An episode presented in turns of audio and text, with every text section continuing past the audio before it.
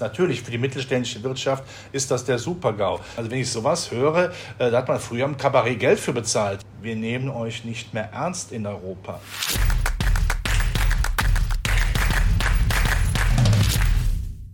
Servus Leute und herzlich willkommen in einem brandneuen Video auf meinem Kanal. Mein Name ist Mario Lochner und ich bin heute zurück mit einem spannenden Gast, einer deutschen Börsenlegende und einer meiner Lieblinge. Ich kann es ja nicht verheimlichen, äh, verheimlichen. Er ist immer noch Leiter der Kapitalmarktanalyse bei der Baderbank. Herzlich willkommen endlich auf meinem Kanal. Servus Robert Halber. Lieber Mario, danke für die Einladung und danke für die warmen Worte. Das geht ja runter wie Öl. Ja, das freut mich. Endlich bist du auch bei mir zu Gast. Du hast mir noch gefehlt in meiner Sammlung. Und ja, warme Worte. Ich hoffe, da können wir heute ein paar verteilen. Aber ich glaube, es wird eher ein bisschen, ja, es wird, glaube ich, Klartext geben. Und es gibt ja einige unangenehme Themen. Jetzt gehen wir trotzdem wie gehabt, bevor wir den Asbach aufmachen, mit ein paar schnellen Fra Fragen rein. Ja oder nein? Eine schnelle Runde. Robert, werden wir das Tief vom DAX bei 12.400 Punkten nochmal testen? Ja. Werden wir dann auf die nächste Unterstützung von 11.500 Punkten fallen? Nein. Sehr gut, dann kann ich mir die nächste äh, Option sparen. Äh, ist eine saftige Rezession schon eingepreist? Ziemlich. Werden wir trotzdem einen heißen Herbst an der Börse sehen? Nein. Eskaliert die Euro-Krise spätestens nach der Italienwahl im Oktober? Äh, wir haben Eurokrise seit vielen Jahren, vielleicht sogar seit Gründung der Eurozone, aber klar, wenn Italien natürlich, lange Antwort, jetzt ich weiß, wenn Italien die besagte Dame ans Ruder kommt, äh, dann wird es nochmal heftiger. Kann man noch deutsche Aktien kaufen? Ja. Da bin ich gespannt gleich. Kein Gas mehr durch Nord Stream 1. Kommen wir über den Winter? Ja, wie in Bethlehem 2022, zur Not kalt und dunkel. Überlebt unsere Regierung den Winter? Ja. Und letzte Frage, duschst du nur noch kalt? Nein, das tue ich nicht. Niemand sagt mir, was ich zu tun habe. Ich dusche, solange ich möchte. Ich zahle es ja auch selbst. Ich esse, was ich möchte. Ich wohne auf so viel Quadratmeter, wie ich möchte. Und ich denke immer noch selbst. Das ist sehr gut. Aber jetzt habe ich dich als Warmduscher geoutet. Schau, das hat sich doch schon mal gelohnt, das Gespräch. Jetzt Spaß beiseite. Bei unserem letzten Gespräch, da hast du gemeint, ähm, da habe ich dich gefragt, äh, es war sogar eine, so eine schnelle Frage am Anfang, ob Putin uns das Gas abdreht. Damals hast du Nein gesagt. Hat dich jetzt dieser Gasstopp dann auf den falschen Fuß erwischt? Nein, ist jetzt auch nicht mehr. Gut, ich dachte immer, ja, er wird ja ein bisschen noch äh, Deviseneinnahmen haben wollen, weil er ja jetzt im Augenblick das nicht, äh, das Gas zumindest nicht äh, eins zu eins Richtung Indien und, äh, und äh, China schicken kann. Aber er möchte natürlich jetzt den Wutherbst in Deutschland und Europa wirklich genießen und macht das jetzt. Ähm, also von daher habe ich mich da getäuscht, das sage ich auch. Aber äh, das Schöne ist auch, weniger als null kann er nicht liefern. Ja, das heißt, sein Trumpf wird kleiner. Er zerbröselt sozusagen in seinen eigenen Händen. Und wenn das im Winter dann nicht funktioniert, dass wir hier eben dann das Chaos haben, äh, wir reden ja gleich noch wahrscheinlich über die Politik dazu in Deutschland, ähm, dann hat er sicherlich einen Riesenfehler gemacht. Okay, aber bist du trotzdem gerade vorsichtig? Wie hoch ist deine Cashquote? Bist du vielleicht sogar abgesichert per Short? Ja, ich, ich, hab, ich mache es immer so, ich äh, habe ja immer einen Bestand, den ich nicht verkaufe, den ich dann absichere. Aber wenn man es auf und ab der letzten Tage sieht, äh, dann muss man sagen, ist ja doch eine relativ stabile Seitenlage. Und das äh, ist ja das, was du auch in der Frage äh, dann am Anfang gestellt hast. Ich denke, vieles ist eingepreist. Also die Märkte wissen natürlich, wir gehen in die Rezession, wir kriegen kein Gas mehr. Wir haben eine EZB, die natürlich nicht die Inflation bekämpfen wird. Wir haben eine Regierung in Deutschland, die vielleicht nicht die optimalste Energiepolitik Politik macht äh, und auch nicht die beste Wirtschaftspolitik. Das weiß man sicherlich. Aber ich sage eben auch, Wirtschaftsstandort ist nicht gleichzusetzen mit dem Börsenstandort. Die großen Unternehmen zumindest können es ja flügge, die können ja fliegen, ja, die können ja den Niederungen des deutschen äh, Standortes und seiner Wirtschaftspolitik dann eben auch äh, weglaufen. Leider ist das Problem, wenn sie weglaufen, dann bleiben sie auch weg. Jetzt ist aber das Problem, es geht ja auch nicht über Nacht. Also natürlich produzieren die großen, BSF hat natürlich auch äh, in China und sonst wo und natürlich sind die jetzt nicht total abhängig von Deutschland. Aber jetzt haben wir schon einige Probleme. Äh, Herr Habeck hat bei Frau Maischberger neulich versucht zu erklären, äh, was eine Insolvenz ist. nach dem Motto, ach, wenn man kein Geld mehr verdient, wenn man zusperrt, dann ist man ja nicht insolvent, ist zwar nicht so toll, aber ist ja eigentlich gar nicht so schlimm. Also da muss man sich schon Sorgen machen und jetzt sind ja schon einige insolvent gegangen. Also Hakle hier, Toilettenpapier und ähm, das kann man jetzt vielleicht noch systematisch verkraften, aber es sind ja auch Stickstoffwerke, die schon runterfahren, was dann ja auch wieder in der Ammoniakproduktion ist, was dann wieder für AdBlue gebraucht wird, für die Autobauer. Wir haben ja viele Hidden Champions, die sich das Gas vielleicht auch nicht mehr leisten können, wo dann ein Schräubchen fehlt, was dann ja wieder gebraucht wird, auch bei den Großen. Also ist das überhaupt zu verkraften, wenn das mal richtig losgeht? Äh, man weiß ja, was auf uns zukommt. Nochmal, Wirtschaftsstandort ist nicht gleich Börsenplatz. Natürlich, für die mittelständische Wirtschaft ist das der Supergau. Görz, Schuhhersteller auch. Zumindest wollen sie ja eine äh, Insolvenz in Eigenverantwortung machen. Ich kenne mittlerweile auch, äh, im Rheinland gibt es eine große Bäckereikette, die auch überlegt, Filialen zuzumachen. Äh, das sind alles die Dinge, die dann eben dazukommen, weil man einfach sagt, ich kann die Preise nicht mehr stemmen, die Kunden wollen sie nicht mehr bezahlen. Äh, und wenn, ich habe den Eindruck, wenn man heute äh, in den, ich gehe auch zum Discounter, ich, ich gehe auch einkaufen äh, samstags und das ist auch wichtig, das zu machen, weil es Straßenresearch ist. Man sieht, was die Leute einkaufen.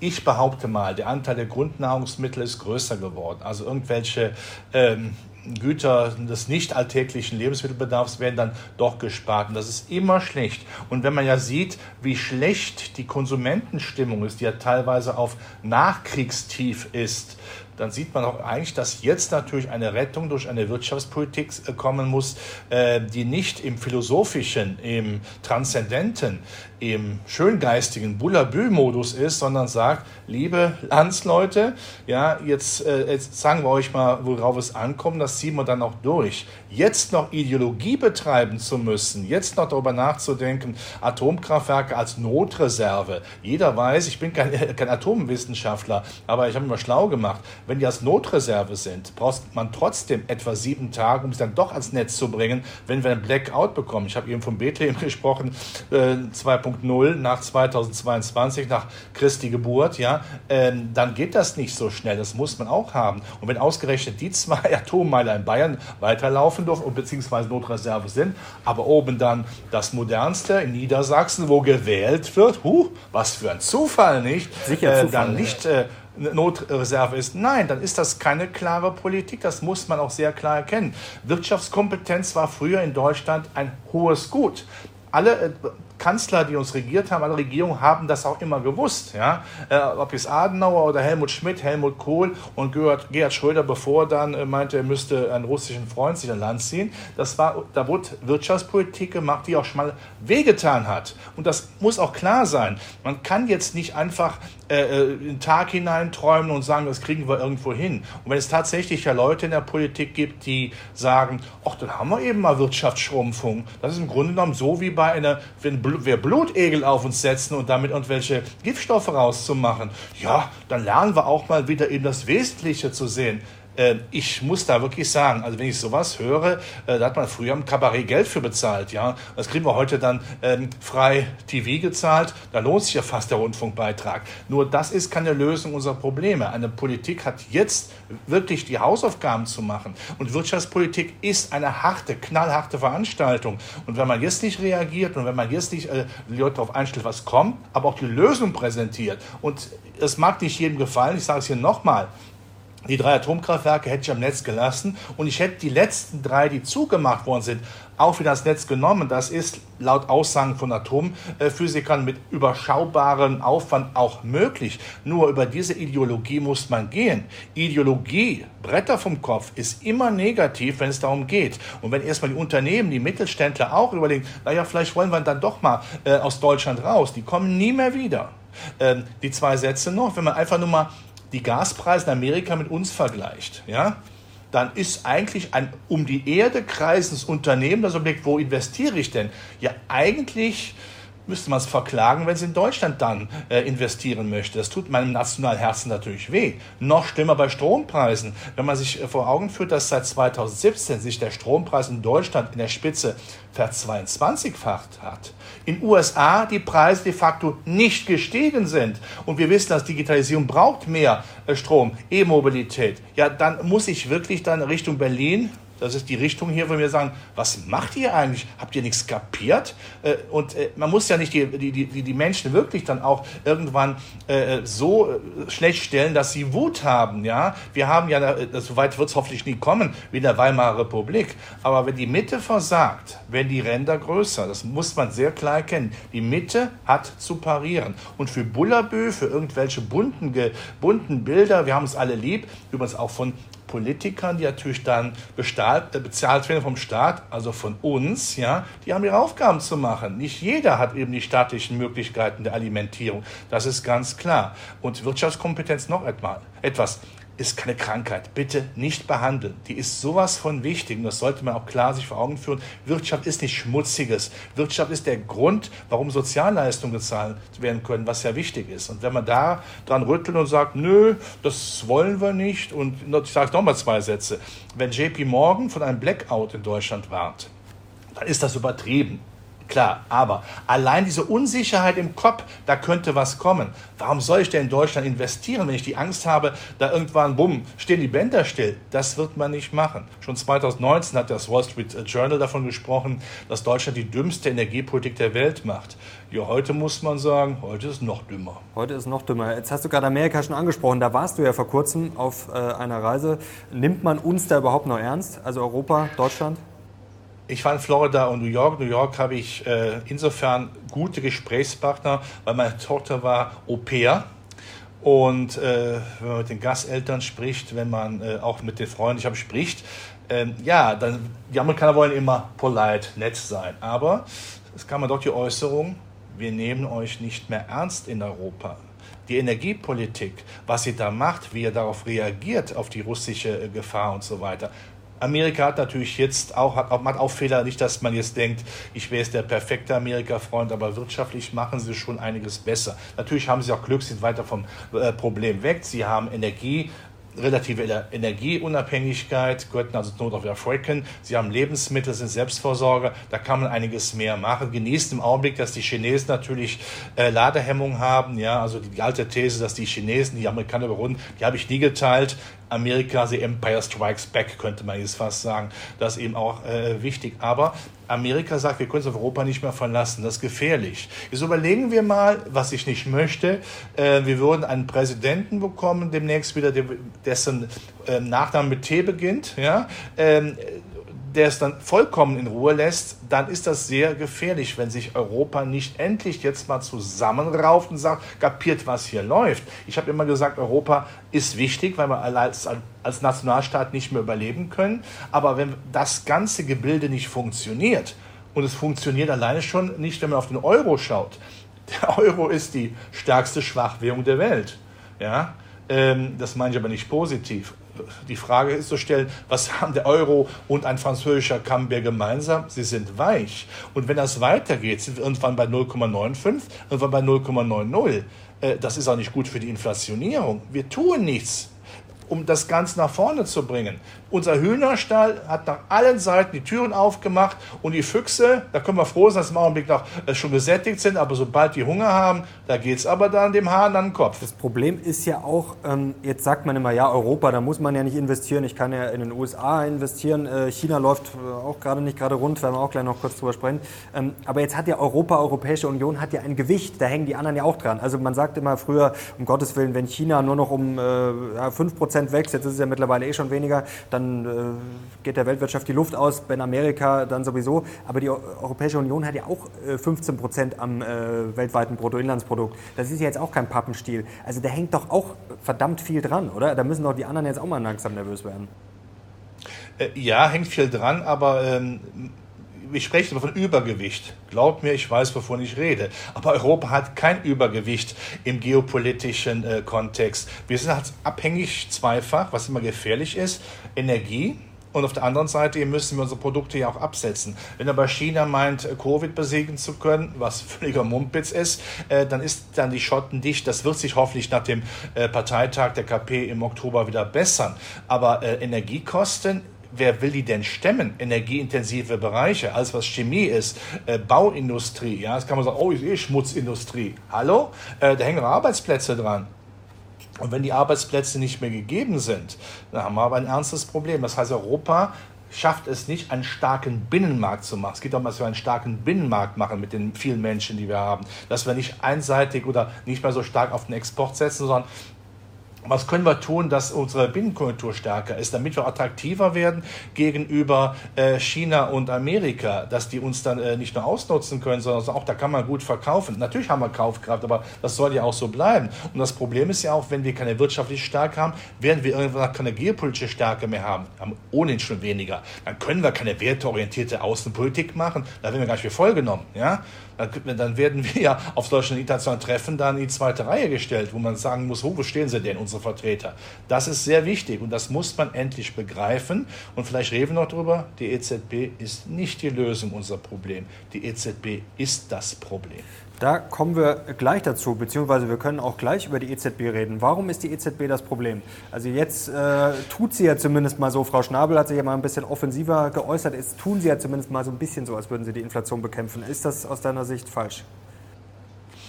Ein bisschen, ist immer wieder bei meinem Übergewicht. Ein bisschen äh, abnehmen ist schön, aber es reicht nicht. Das Ziel ist das Ziel, nicht der Weg ist das Ziel. Ich bin mir sicher, ja, Sie werden sicherlich auch äh, die Zinsen bis Ende des Jahres noch mehrfach erhöhen. Aber Sie werden sie nie so stark erhöhen, dass Sie die Inflation auch nur einfahren. Jetzt sagt man, ja, das können Sie ja auch nicht, dann ist es ja noch schlimmer, dann kriegen wir noch mehr Rezession, dann haben überschuldete Staaten ja ein Problem. Nur, ich kann dieses Killer-Argument irgendwann nicht mehr hören. Wenn man den Leuten immer sagt, ich spreche immer, immer, immer von der Metapher einer Schule mit seinen Schülern, wenn ich den Schülern sage, nicht aufregen, ihr werdet versetzt, schlechteste Note ist eine 3, dann strenge ich mich auch nicht an. Und damit ist das Elend eingeleitet. Damit tut keiner mehr was. Es lohnt sich einfach nicht mehr, sich anzustrengen. Und dann fällt natürlich dann Europa zurück. Und was nutzen denn Leitzinserhöhung, wenn man ja noch einen Joker hat. Den Joker nämlich hat auf der Liquiditätsebene, was Staatsanleiherenditen angeht, damit die Kreditzinsen eines Landes. Die kann ich ja mit einem schönen Namen eines Rettungspakets weiterhin drücken. Ich bin mir sicher, wir werden, äh, die EZB wird nicht zuschauen, dass die Renditen weiter steigen, weil das natürlich ist mal den Ländern, vor allen Dingen im südlichen Raum, auch wehtut. Uns aber auch immer mehr. Auch wir sind da keine Stabilitätsweltmeister mehr, auch keine Europameister vielleicht noch. Naja, die Luxemburger besser, aber die finden Schulden vielleicht noch. Aber ähm, wir machen ja auch Schulden. Wir freuen uns ja auch darüber, unsere Regierung, dass die EZB sagt, nicht aufregen, ich bin ja da. Wie viel Geld brauchst du, hier hast es. Äh, das ist eben auch die Gefahr. Wir lassen das Leistungsprinzip, das haben wir auch viel genug besprochen, äh, sausen. Und wenn man das sausen lässt, dann fallen wir zurück. Dann werden wir nicht ernst genommen. Das ist die große Gefahr. Was nutzen unsere Kulturgüter denn, wenn man nicht äh, die Menschenmassen mit einer Wirtschaftspolitik gemacht wird, auf den kleinsten gemeinsamen Nenner, der nicht ausreicht. Es geht einfach nicht ich kann gegen die Großen nicht anpusten. Das geht nicht. Da muss ich ganz andere äh, Windkraft, ja, Windkraft das bin ich, ist ja bezeichnet. Da muss ich ja ganz anders pusten, aber das kriegt offensichtlich die EU nicht hin. Jetzt hast du ja neulich Michael Gorbatschow äh, zitiert zur EZB, wer zu spät kommt, dem bestraft das Leben. Also du bist klar für höhere Zinsen momentan. Ähm, aber was glaubst du denn, was die, ja, ich sage jetzt mal, was die oberste Schmerzgrenze der EZB ist, ähm, worüber sie nicht hinausgehen werden? Also es ist, glaube ich, wichtig zu zeigen, wir nehmen die Inflationsbekämpfung dann noch ein bisschen ernster. Natürlich tut es der Konjunktur weh. Aber wenn damit auch das Signal, äh, jetzt wiederhole ich mich, äh, dann ausgesendet wird, jetzt müssen wir uns vielleicht doch ein bisschen mehr anstrengen. Jetzt können wir nicht immer nur die Hand aufhalten, jetzt müssen wir auch mal was dafür tun. Dann ist damit schon viel gewonnen. Einzig ist der, erste, äh, der Weg der Besserung. Ich könnte mit 2,5 Ende des Jahres vorstellen. Da sagt man, wow, äh, boah, das ist eine radikale Zinserhöhung. Es reicht aber nicht, weil die Inflation Inflation ja höher ist. Und das Problem ist ja auch, ich glaube schon, dass die Rohstoffpreise im Zeitablauf geringer werden. Ja, davon bin ich schon überzeugt. Nur das Problem ist ja die Inflation, die zu lange einfach läuft, läuft, läuft, wird immer breiter. Dann gibt es dann die Gehaltserhöhungsforderungen und so weiter. Das ist unser Problem. Das kriegt man dann irgendwann nicht mehr eingefangen. Das macht eine US-Notenbank ja besser, die ja eigentlich eine andere Tradition hat und die EZB sollte ja eine Bundesbank Stabilitätspolitik machen. Sie kann es nicht mehr. Sie hat einfach losgelassen und fängt jetzt diesen Hund nicht mal ein. Die Leine ist weg und sie läuft ihm hinterher, erreicht ihn aber nicht mehr. Und das ist äh, eben das äh, Problem. Also es muss einmal wehtun. Ich meine damit nicht den einfachen äh, Menschen da auf der Straße, aber wenn man sich einfach äh, dann gewöhnt hat, ach, kann nicht viel passieren, die EZB hilft uns raus, ist das es ist der Weg zum Untergang. Man muss sich wirklich äh, wieder anstrengen. Nur Regen bringt Segen, also 2,5. Aber wie gesagt, man wird dann am langen Ende die Kreditzinsen, die Staatsanleiherenditen möglichst zurückhalten, damit die Staaten äh, günstig refinanzieren können.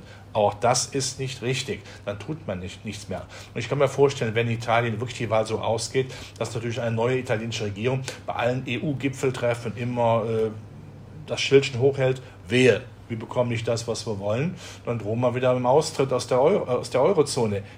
Das ist leider schwierig. Man kann Staaten nicht sanktionieren, leider. Aber jetzt sind wir ja auf dem Weg noch nach oben bei den Zinsen. Also in Europa, auch in Amerika, jetzt habe ich einen interessanten Chart gesehen, dass eigentlich der Markt quasi immer erst sein Tief erreicht hat, wenn die Zinsen dann erst wieder gesenkt wurden.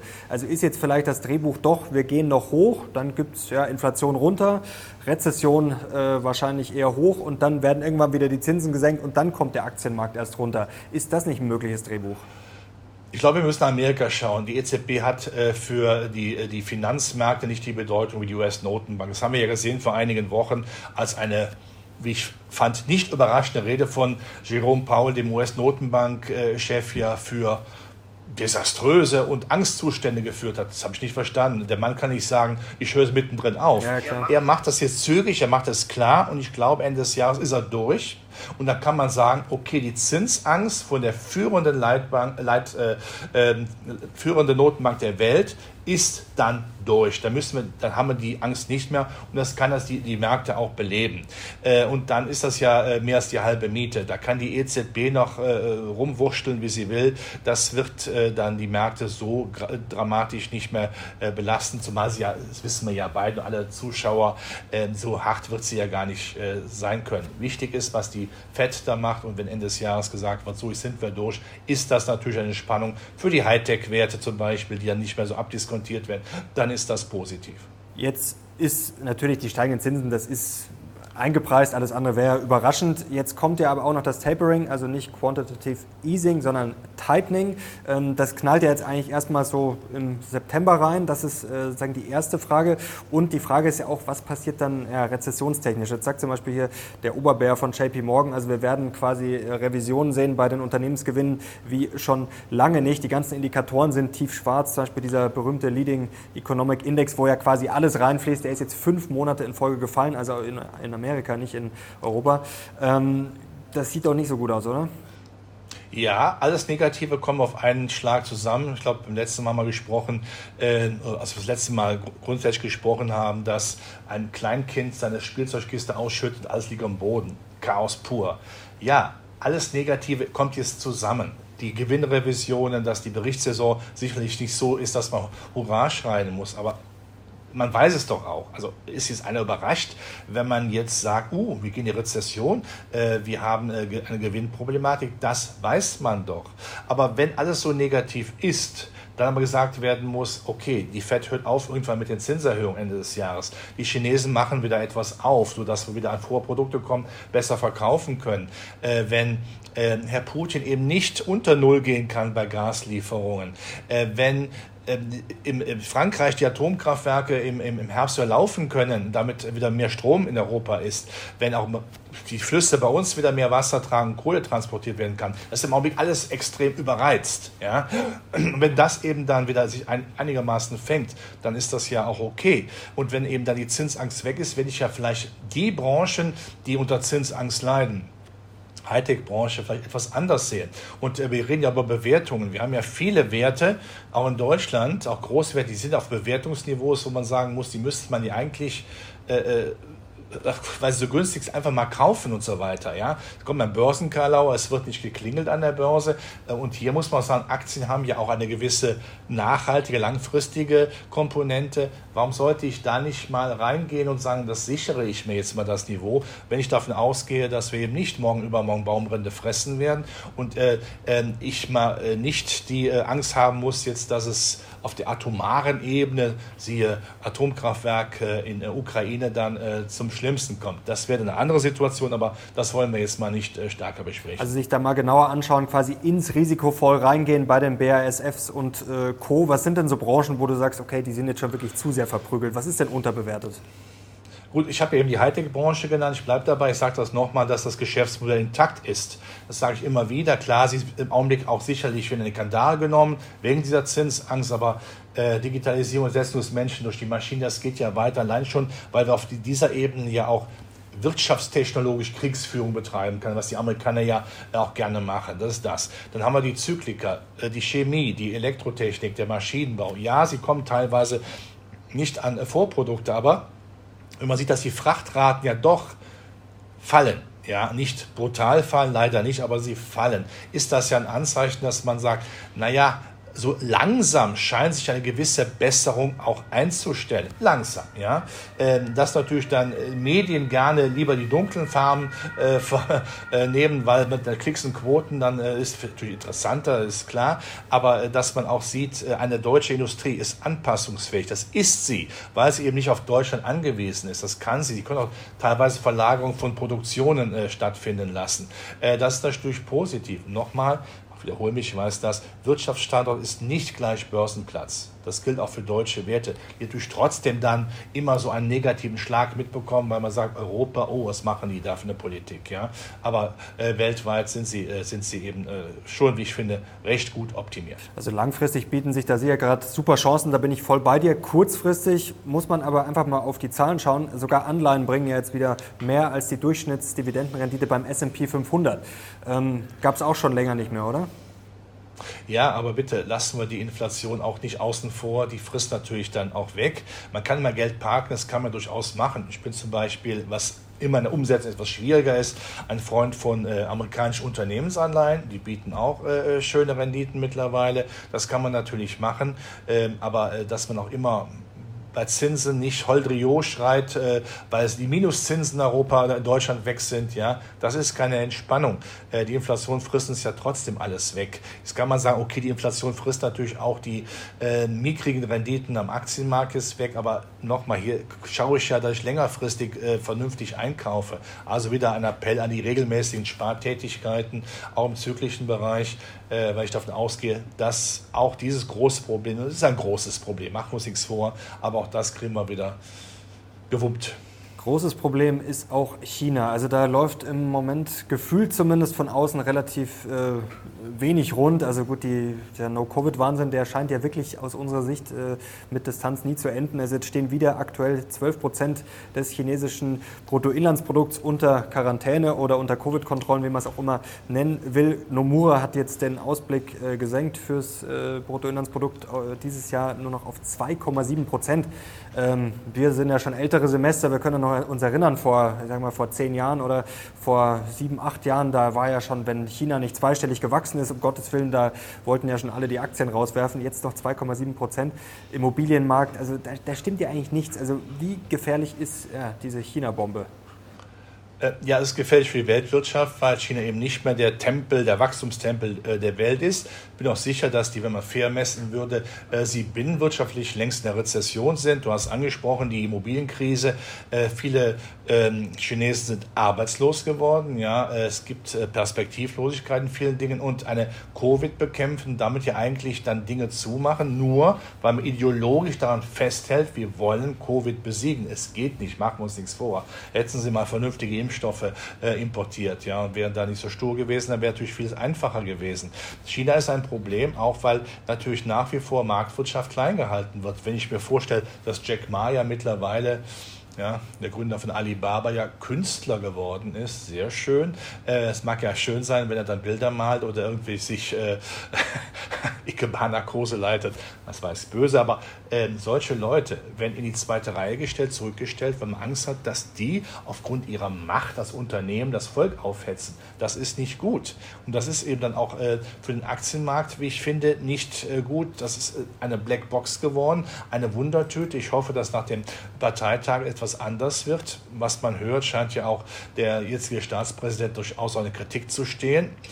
Es gibt ja auch Firmenchefs, die mittlerweile, äh, wie ich finde, bemerkenswert offen darüber, die die Kritik, äh, die Kritik am System dann auch ansprechen. Äh, Wäre natürlich schön, wenn China wieder zurück auf den Weg von einem Deng Xiaoping kommt oder auch vom jetzigen Staatspräsidenten, der in seinen Anfangsjahren auch sehr marktwirtschaftlich gedacht hat.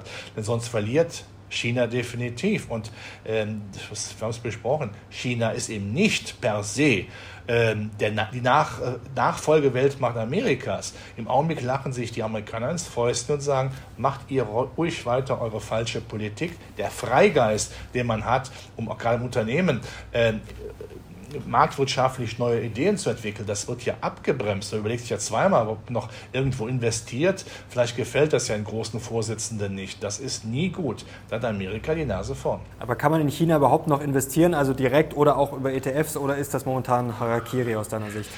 Gut, also ich hoffe ja, dass China die Kurve noch äh, bekommt und mit Blick auf die Binnenwirtschaft, auf die Menschen, auf den Unmut, ähm, hoffe ich, dass dann äh, so langsam nach dem äh, Parteitag das in die andere Richtung wieder geht, weil man gemerkt hat, eine Wirtschaft muss wachsen, muss Perspektive bieten, sonst werden, werden meine Landsleute, nicht, also nicht meine, sondern die von, äh, vom Staatspräsidenten äh, schwierig. Da ist natürlich eine Depotbeimischung auch im, im Hinblick, dass es dann wieder besser wird, okay, aber eine Depotbeimischung. Die klassischen Märkte sind Nummer eins für mich Amerika, weil sie einfach aus einem Guss jetzt Wirtschaftspolitik machen können. Übrigens die Hightech-Werte ja nicht an die Kandare genommen haben, was alle befürchtet haben. Äh, ein, ein, klares äh, kapitalistisches Konzept. Ja, wir reden über Kapitalismus an der Börse, so ist nun eben. Das kommt mir auch locker von Lippen, ohne dass ich erröte oder grün werde. Ähm, ja, das ist auch klar. Und Europa eben äh, von den großen Werten, die ja weltweit sich orientieren können ähm, und davon auch profitieren. Wir haben natürlich vor allen Dingen die Zykliker dann im Depot. Wie groß sind denn jetzt eigentlich diese, ich sag mal, die, wie groß ist die Gesamtgefahr durch die vielen kleinen Gefahren? Also jetzt sprechen manche schon von einem möglichen Lehman-Moment äh, in der Energiebranche. Immobil China haben wir gerade darüber gesprochen. Äh, Immobilien, das ist auch so ein Thema. In den USA gehen schon ja, die ersten Hypothekenfinanzierer äh, pleite. Wir sehen es auch bei uns, die Immobilienaktien laufen sehr schlecht. Also da sind ja überall so kleine Funken. Also da reicht ja dann wahrscheinlich wirklich nur ein kleines Streichholz, was uns, äh, nachdem wir zu viel Asbach getrunken haben, runterfällt. Und dann äh, kann es ja schon dahin gehen, oder? Ja, wir haben Probleme, keine Frage. Wir haben gesehen ja in Deutschland, dass äh, die Kreditausfallprämien für Banken hochgegangen sind, äh, die jetzt natürlich sagen, jetzt haben wir auch den Mittelstand, der uns vielleicht dann äh, von der Fahne geht, die Kredite notleidend werden äh, aufgrund der Insolvenzen, die kommen. Ähm, Natürlich wissen wir auch, dass die Notenbank, eine US-Notenbank, so wie die EZB, da eingreifen müssen. Das lässt man natürlich nicht zu. Äh, aber wichtig ist natürlich neben den unmittelbaren Rettungsmaßnahmen, das Kind nicht vollends im Brunnen fallen zu lassen, auch sagt, wie sorgen wir dafür, dass das Kind nie mehr in die Nähe eines Brunnen kommt ohne Abdeckplatte. Äh, das ist eben die, die, die langfristige Wirtschaftspolitik. Wenn wir das hinbekommen würden, wird man es ja auch positiv sehen. Aber dass wir Probleme haben, das haben wir. Aber nochmal, warum ist denn Politik gewählt? Um zu leiten, um aus der Krise herauszuführen bitte nicht die Krise zu verschärfen. Also das dauert eine gewisse Zeit. Wir werden auch sicherlich, ja, wir werden Wohlfahrtsverluste haben, aber ich möchte nicht dauernde Wohlfahrtsverluste haben. Ich möchte eine Regierung haben oder generell in Europa, die sagt, so, wie kommen wir aus dem Tal der Tränen so raus, dass wir äh, aber zumindest sagen können, das kriegen wir dann auch wieder hin. Mit Anstrengung. Aber die Anstrengung muss natürlich kommen. Und hier hat der Politik eine verdammte Pflicht, e, endlich ihren Aufgaben äh, gerecht zu werden, auch äh, wenn die Wirtschaftskompetenz nicht nicht so vorhanden ist wie früher. Das muss man leider eben auch sagen. Und wenn auch viele das sage ich auch, Regierungsvertreter, wenn man schaut, nicht unbedingt eine Ausbildung abgeschlossen haben. Gut, man kann auf den zweiten Bildungsweg Anführungszeichen was haben, aber entscheidend ist, glaube ich, auch zu sagen, wenn man natürlich äh, nicht wirtschaftsnahe Ausbildungen hat, ist das immer schwierig, äh, da auch den, den, den Drang zu kriegen. Und man muss wieder einfach genießen, dass Wirtschaftskompetenz was Schönes ist, dass das eine deutsche Urtugend ist und dass man das wieder belebt mit Ausstrahleffekten für Europa. Aber die Probleme, klar, Mario, du hast recht, die Probleme sind da, aber wenn man auf, den, auf die Börse schaut, sie geht mal hoch, mal runter, das scheint irgendwo aber jetzt eingepreist zu sein. Also wir, Batsch, wir fliegen ja nicht dramatisch runter.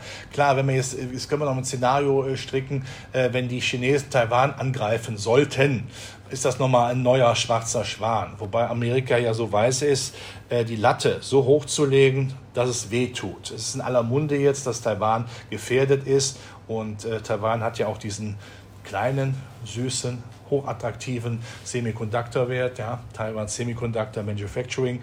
Ähm, wenn äh, Taiwan besetzt würde, werden die nicht mehr arbeiten können. Das wird auch China wehtun. Aber wenn das passiert, wäre das nochmal ein Schock für die Märkte. Aber ich kann jetzt nicht jedem Schock hinterherlaufen, dem Motto, ich unterstelle jetzt, dass auf dem See nur schwarze Schwäne sind. Das kann ich nicht. Von daher bin ich der Meinung, man sollte auch mal auf die noch vorhandenen weißen Schwäne sehen. Die gibt es eben auch noch. Dann nimmst du mir jetzt tatsächlich meine Frage schon fast vorweg. Was, ich, jetzt frage ich mich mal andersrum. Was läuft denn richtig gut gerade? Also, was, was äh, ja, wir haben es ja schon angedeutet abebbende Zinsangst, nicht jetzt, aber Ende des Jahres in Amerika. Dass die Chinesen sich wieder mehr öffnen, mehr FKK sozusagen, was ihre Wirtschaftsschließung haben. Dass die Energiepreise, weil jetzt einfach weniger als null geht nicht, dass sich da eine gewisse ähm, Stabilisierung abzeichnet über Atomkraftwerke, zumindest in Frankreich, mehr Kohletransporte, das auch. Schön nochmal, ich sage es nochmal, mehr wer es recht will, mehr die Atomkraft nutzen, bis wir satisfaktionsfähig sind. Dass vieles auch eingepreist ist, wenn man die Volatilität äh, eines DAXes zum Beispiel nimmt. Der ist ja nicht so, wie das in früheren Krisen gewesen ist. Das ist ja auch ein Zeichen dafür, naja, äh, man guckt jetzt mal durch äh, diese Krisen. Und das ist, glaube ich, wichtig, dass man das nicht vergisst, jetzt, äh, auch wenn man durch den Mutt und durch den, den Matsch wartet, dass man sagt, irgendwann kriegen wir wieder festen Boden unter den Füßen. Und deshalb ist jetzt für mich die Investitionsphase, dass man die eben nicht vergisst den idealen Einstiegszeitpunkt, den werden wir nicht, werden wir nicht schaffen. Machen wir uns nichts vor. Aber dass wir jetzt nicht äh, vor lauter Angst vor dem Tod Selbstmord begehen und sagen, jetzt schmeißen wir alles, ja, bitte nicht die Fehler in meiner Familie äh, teilweise machen. Oh, wie gut, dass wir nie Aktien gehabt haben. Wann kaufe ich sie? Wenn sie günstig sind. Jede Waschmaschine kauft man am liebsten, wenn sie günstig ist, nicht wenn sie teuer ist. Und das regelmäßig. Mehr können wir nicht machen. Neumann, Zinssparen ist ein Irrweg. Wir werden keinen Zinsmarkt, auch solange unser Finanzsystem besteht, nicht mehr sehen, wo Zinsen attraktiv werden können aufgrund der Überschuldung. Einer muss ja die Zeche zahlen. Übrigens, äh, das wäre noch äh, okay, wenn die EZB sagt, ja, wir finanzieren Schulden, aber diese Schulden kommen dem Wirtschaftswachstum durch Ausbau der Infrastruktur, Netzqualitäten, dem Klimaschutz, dem Ausbau zugute als neues Wirtschaftsmodell dann wären es gute Schulden. Aber ich habe den Eindruck, was im Augenblick finanziert wird, dient dazu, ähm, die Selbsterhaltungsfunktion irgendwo aufrecht äh, erhalten zu können, aber nicht in die Zukunft zu investieren. Man muss aber in die Zukunft investieren. Und das kommt zu kurz. Jetzt kommen wir langsam zum Ende. Du hast es gerade mal schön äh, ein Plädoyer gehalten für Aktien. Ich glaube, das muss klar sein, dass wir, ja, wir, wir sind ja die fast immer die letzten Optimisten noch, werden ja dann immer hier von den ganz Schwarzmalern, heißt es immer, ach, hier die, die Dauer, die Permabohlen. Aber es hilft ja langfristig natürlich sowieso nichts. Deswegen werden wir immer auf Aktien setzen. Aber vielleicht noch eine Einschränkung. Ähm, vielleicht muss man den Leuten so die große Hoffnung nehmen, oder? Weil früher hatten wir als Treiber das billige Geld, das fällt jetzt weg.